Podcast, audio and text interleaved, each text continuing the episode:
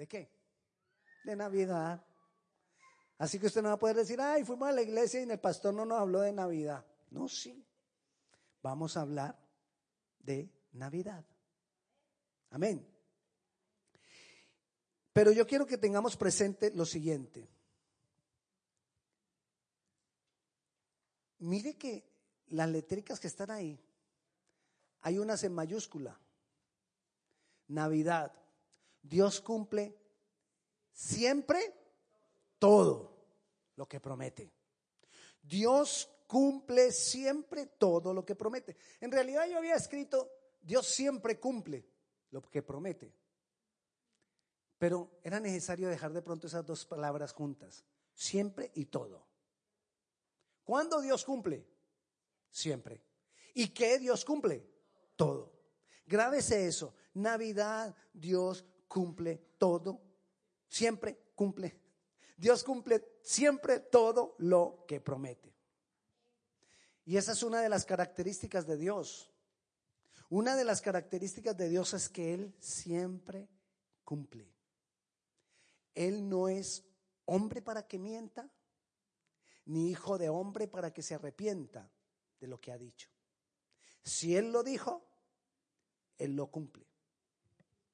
¿A qué le llamamos Navidad? Empecemos por ahí. Llamamos Navidad a la encarnación de Dios en un hombre, Jesucristo. A eso llamamos Navidad, que se hizo hombre y vino como un niño nacido y se le fue puesto el nombre para, eh, se le fue puesto el nombre de Jesucristo.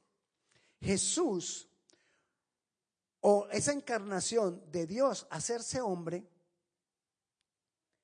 tenía que, si era hombre, nacer como hombre, vivir como hombre, sufrir como hombre, ser tentado como hombre, morir como hombre.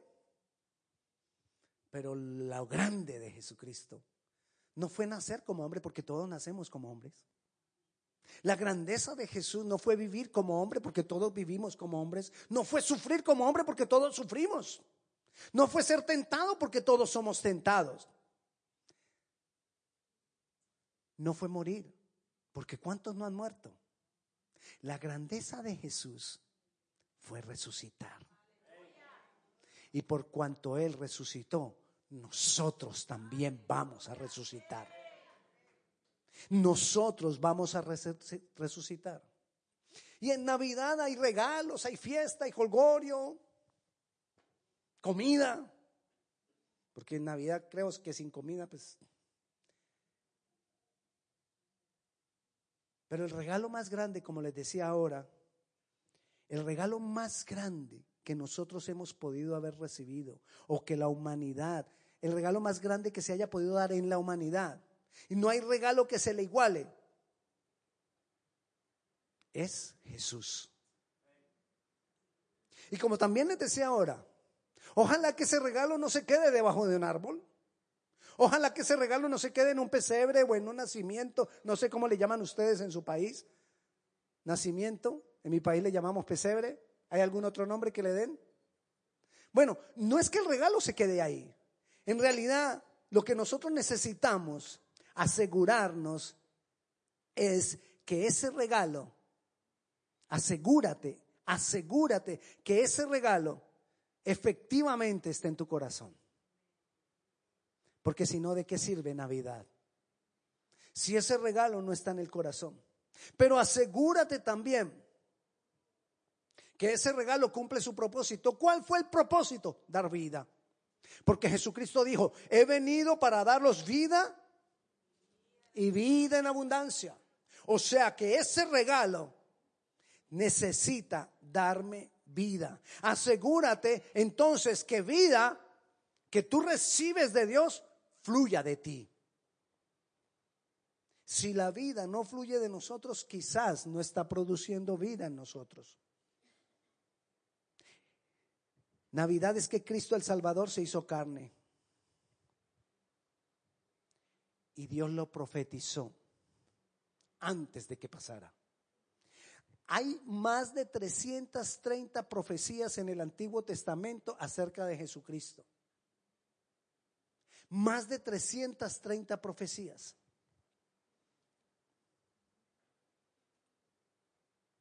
Él lo prometió y él lo cumplió. Pero quiero que tengamos en cuenta lo siguiente. Cuando Dios promete, Dios cumple. Así parezca imposible, uno. Así parezca contradictorio, dos. O así parezca que no hay forma humana a nuestra mente que ocurra. Nosotros podemos creer en todo lo que, lo que pasó con Jesucristo y que vino eh, a través de una virgen y todo eso porque ya pasó. Pero ¿qué si nosotros nos pusiéramos antes de que pasara? Quizás si nosotros nos, nos paramos en la condición de antes de que pasara, sería difícil de creer. Isaías capítulo 7, versículo 14. Quiero que lo leamos. Isaías 7, 14 dice así.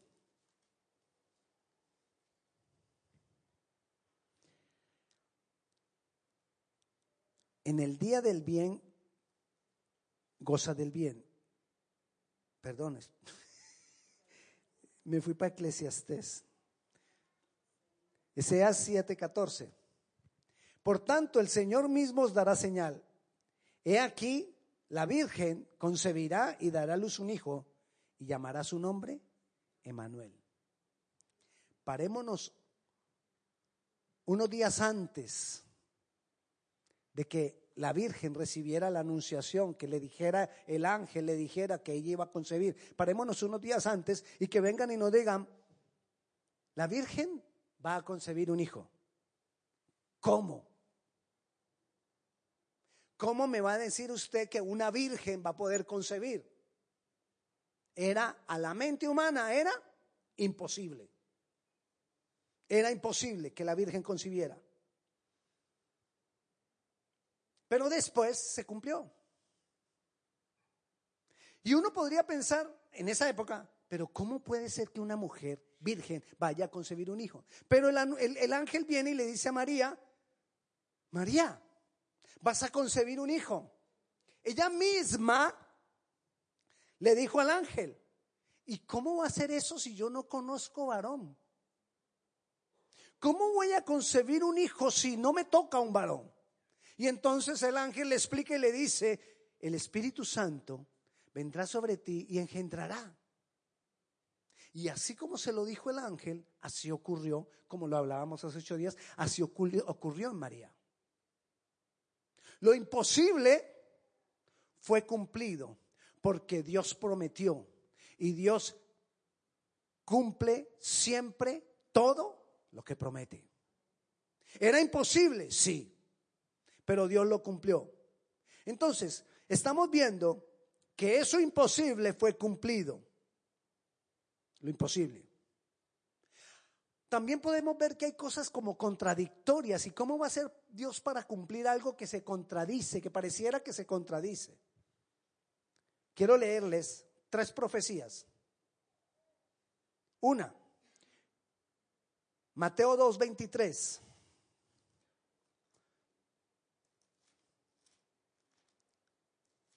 Dice así. Y vino y habitó en la ciudad que se llama Nazaret para que se cumpliese lo que fue dicho por los profetas. ¿Qué habían dicho los profetas? Que Jesús sería llamado como Nazareno. Entonces, ¿de dónde supuestamente iba a ser Jesús? De Nazaret. Uno, guárdeme esa. Jesús va a ser de Nazaret. Ahora ya vayamos a Miqueas, allá en el Antiguo Testamento. Miqueas, capítulo 5, versículo 2. Pero tú, Belén, ¿a quién le está hablando? A la ciudad de Belén. Pero tú, Belén, Éfrata, pequeña para entre las familias de Judá, de ti me saldrá el que será Señor en Israel y sus salidas son desde el principio, desde los días de la eternidad. Entonces, ¿de dónde vendría el Señor de Israel, el Señor Jesús? De Belén. Pero ¿cómo así? En la, en la anterior profecía decía que iba a ser llamado Nazareno. Pero ahorita dice que nacería en Belén. Entonces, si nosotros estamos en esa época, antes de que ocurra, diríamos, qué contradicción. Una profecía dice que es de Nazaret y la otra profecía dice que es de Belén. Pero vayamos a una tercera profecía. Oseas, capítulo 11.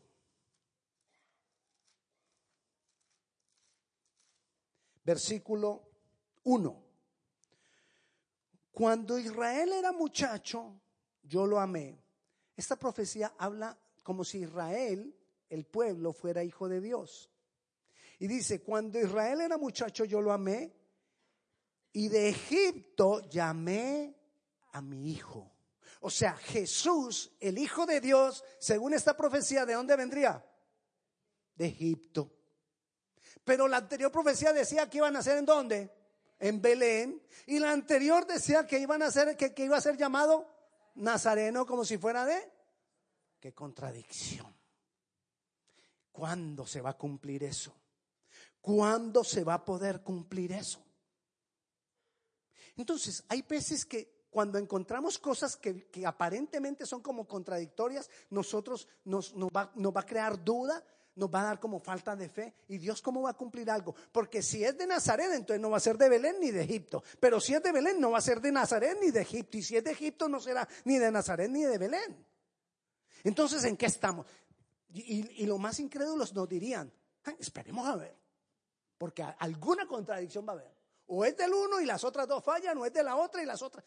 Aquí va a haber su contradicción. Pero cuando nosotros nos damos cuenta cómo pasaron los hechos, miremos lo siguiente. Ellos, José y María, vivían en Nazaret. Ahí fue cuando ella recibió la anunciación. Ahí fue cuando también José recibió el que debía cuidarla y debía aceptarla y no debía avergonzarla. Pero cuando ella está en el embarazo, Herodes decide que haya un censo. Voy a contar a toda la gente. Como allá no hay, en esa época no había los sistemas que hay ahora, que, que, nos cuentan y ni, cuenta nos damos. Usted se ha dado cuenta, y, dicen aquí, 40. ¿Cuántos millones de hispanos hay en, en Estados Unidos? Nadie sabe. Como 40 y yo no sé cuántos nos dicen. ¿Y usted se alguna vez usted se dio cuenta que lo contaran? No, yo no me he dado cuenta. Es más, yo solo una vez me di cuenta que me contaron en Colombia cuando hicieron un censo en 1900, yo no sé cuánto, que la gente iba. Uy.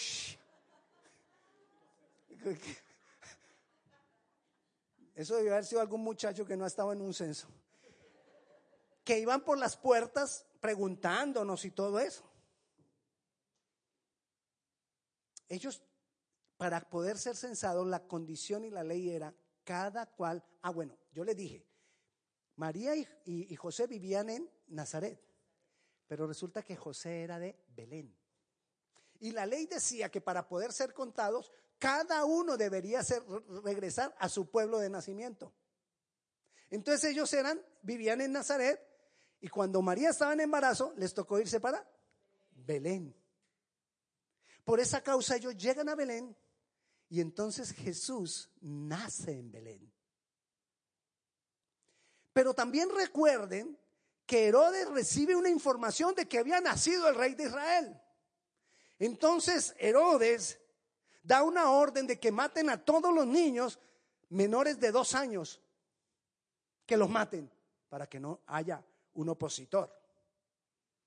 Y Dios le dice a José y a María, huyan Egipto. Y ellos se van para Egipto. Jesús nació en Belén. Se cumplió una profecía. Ellos se van para Egipto y se quedan en Egipto hasta que muere Herodes. Cuando ha muerto Herodes, Dios les dice a ellos, regresen. Se cumple otra profecía. Mi hijo será traído o será regresado o vendrá de dónde? De Egipto. Y cuando ellos regresan de Egipto, ¿dónde vivían ellos? En Nazaret. Entonces vuelven y se establecen en Nazaret y ahí es donde Jesús crece y es conocido como él, Nazareno. se cumplió cada una de las tres profecías, será llamado Nazareno, será traído de Egipto y nacerá en Belén. Así haya contradicciones. Dios todo lo que promete lo cumple, como lo dijo. Dios todo lo que promete lo cumple. Así que, si Dios te ha prometido algo, así te parezca imposible, la Virgen concebirá, concibió. Así te parezca imposible, créelo, si Él lo prometió, lo cumple. Así te parezca contradictorio. Así te parezca como que, como que, como que no cuadra. Si Dios lo prometió, Él lo cumple. Como cumplió las tres profecías de los tres lugares de donde podría decir que vendría el Salvador.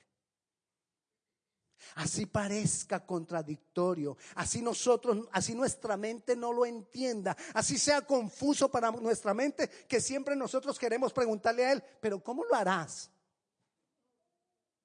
¿Cómo será eso? Y nosotros no lo vamos a poder entender muchas veces hasta que no lo vemos.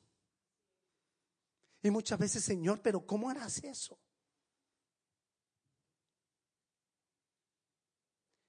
Dios sigue trabajando. Dios no ha parado. Los hechos de los apóstoles es la historia de la iglesia después de que Jesucristo resucitó. Ahí se empieza a escribir los hechos de los apóstoles. Pero los hechos de los apóstoles todavía están abiertos. Porque nosotros seguimos escribiendo la historia de Dios con los que le aman.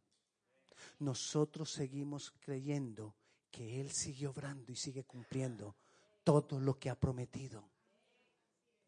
Hay algo que yo quiero que se nos quede grabado en esta tarde. Así como hoy celebramos Navidad, o se celebra Navidad, como lo quieran mirar. En diferentes partes lo celebran de diferentes formas. Pero lo que nosotros tenemos que saber es que Él lo prometió, lo cumplió. Y me dio ese regalo a mí que me da vida. Y para entenderlo nos tuvimos que ir a ese, a, ese tiempo, antes de que pasara, para saber que para ellos era difícil recibirlo. Y quizás por eso se, se, opusieron muchos. Ahora nosotros estamos hoy acá.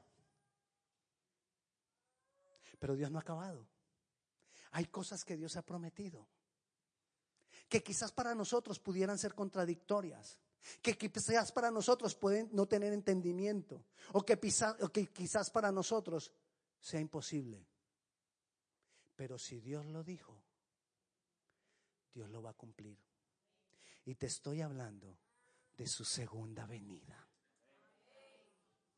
Dios a través de Jesucristo nuevamente va a venir a la tierra Jesús. Y va a posar sus pies sobre la tierra. Y la palabra del Señor lo dice. Hay cosas que nosotros no entendemos cómo la va a hacer. Para muchos puede que nos digan, ah, eso es contradictorio.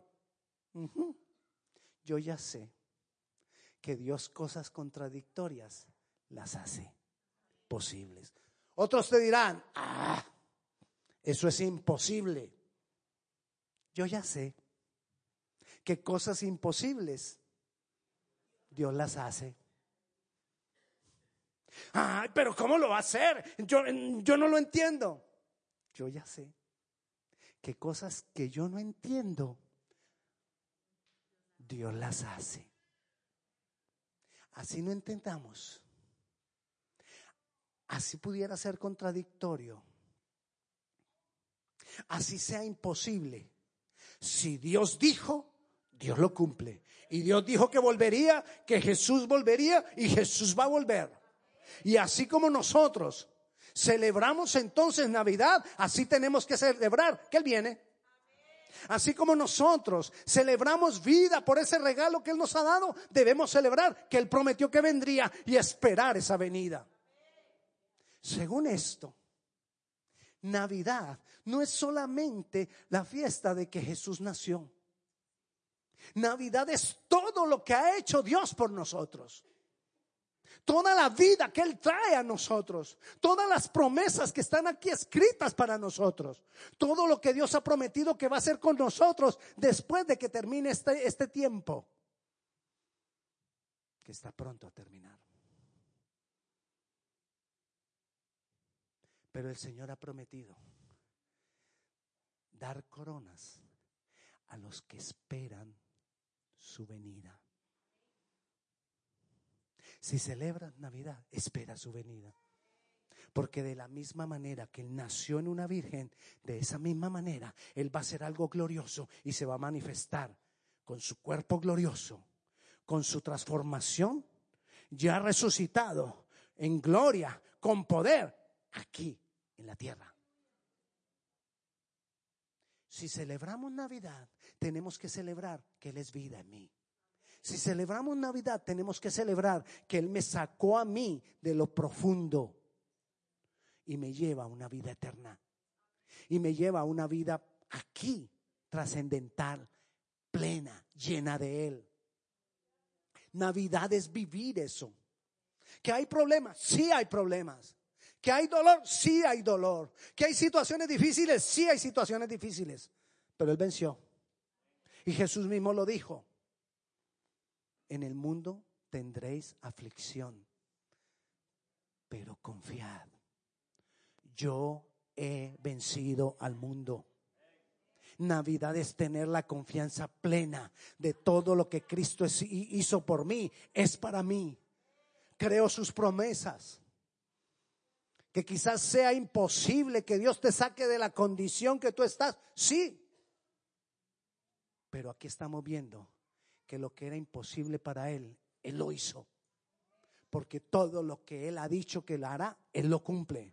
Porque Dios siempre cumple todo lo que promete si te parece contradictorio, si te parece que no hay tiempo, si te parece que ya se acabó, que no hay nada que hacer, pues yo quiero decirte, Dios inventará qué hacer. Porque Él es creador.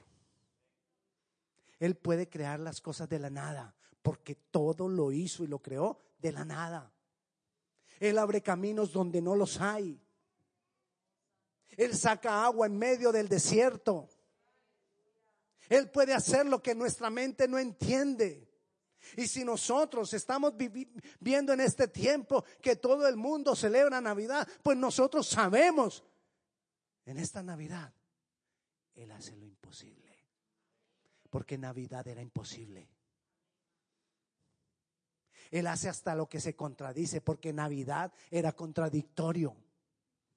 Él hace lo que no entendemos, porque Navidad era inentendible. Pero aquí estamos, creyendo en un Jesús resucitado, creyendo en un Jesús que nació niño, pero no se quedó niño, que creció, que aprendió cosas. Porque dice la palabra que él tuvo que aprender la obediencia.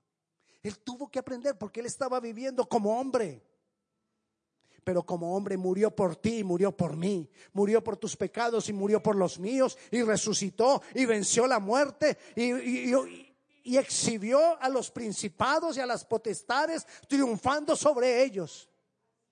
Y por esa causa hoy nosotros tenemos vida. Pero si esa vida no fluye en mí, es como, como darte un regalo. Te doy un regalo bien costoso. Imagínese el niño de siete años si usted le regala una bicicleta y no la usa. O el niño de 18, 20 años que usted le regala un auto costoso y no lo usa. Absurdo, ¿verdad? Pues muchos de nosotros hemos recibido el regalo de vida de Dios y algunas veces no la usamos no la disfrutamos, no fluye en nosotros. Ese, ese, regalo costoso es el regalo más grande y más maravilloso que persona alguna haya recibido. tú y yo lo tenemos. Y debemos procurar que esa vida fluya en nosotros, que esa vida se manifieste en nosotros, que esa vida dé fruto en nosotros. Amén. Cristo está vivo y debe estar vivo aquí. Debe haber nacido aquí. Debe producir aquí. Él dice que somos cuerpo del Espíritu de Dios. Nosotros somos templo del Espíritu Santo. Dejemos que se manifieste más y más el Espíritu en nosotros, trayendo vida, dando vida a otros, manifestando vida a otros. Y vamos a orar y vamos a decirle, Señor, yo creo que tú todo lo que prometes lo cumples. Siempre. Yo creo, Señor, que Dios, tú cumples siempre todo lo que prometes. Y lo declaro. Y lo creo. Y tomo para mí las promesas. Vamos a ponernos de pie, vamos a orar.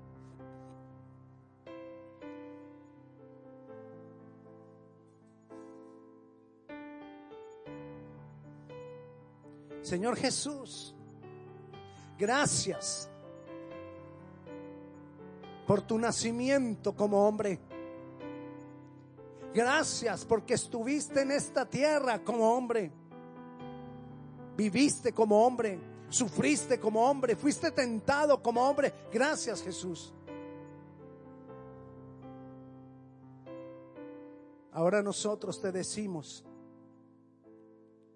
creemos en ti. Gracias porque tú moriste en la cruz como hombre, pagando por mis pecados. Porque eso era lo que estaba haciendo Jesús en la cruz, pagando por cada uno de tus pecados. Digámosle gracias por eso. Y te invito a que hagamos una oración donde aceptamos esa obra de Cristo que vivió aquí en medio de nosotros y que murió por nosotros. Si tú nunca has entregado tu vida a Jesucristo, si tú nunca has creído que Jesucristo estaba en la cruz pagando, no el pecado de Él, porque Él no cometió ninguno, sino tu pecado, mi pecado, yo te invito a que se lo digamos juntos, porque eso traerá vida a nuestras vidas. Y yo te invito a que le digamos con nuestra boca, al Señor esto. Señor Jesús, creo que tú has pagado por todos mis pecados. Señor Jesús, creo que tú moriste en la cruz en mi lugar. Y que de esa manera compraste salvación para mí. Hoy te recibo como mi Señor, como mi Salvador. Y creo que tú siempre todo lo que prometes lo cumples. Y te doy gracias en tu nombre. Amén. ¿Hay alguna persona que por primera vez haya hecho esta oración delante de Dios de entregar su vida al Señor Jesucristo? Si hay alguien que por primera vez haya hecho esta oración entregando a Jesucristo como Señor y Salvador, levante su mano, yo quiero orar por usted. Gloria a Dios. Levanta tus manos, vamos a alabar al Señor, vamos a darle gracias. Espíritu de Dios, yo hoy creo que siempre todo lo que tú prometes, tú lo haces. Hoy creo en tus promesas. Y aunque no lo entiendo, creo que tú lo cumplirás. Aunque me parezca imposible, creo que tú lo cumplirás aunque sea contradictorio, creo que tú lo cumplirás. Te doy gloria y te doy honra. En tu nombre Jesús. Amén Dale un aplauso al Señor.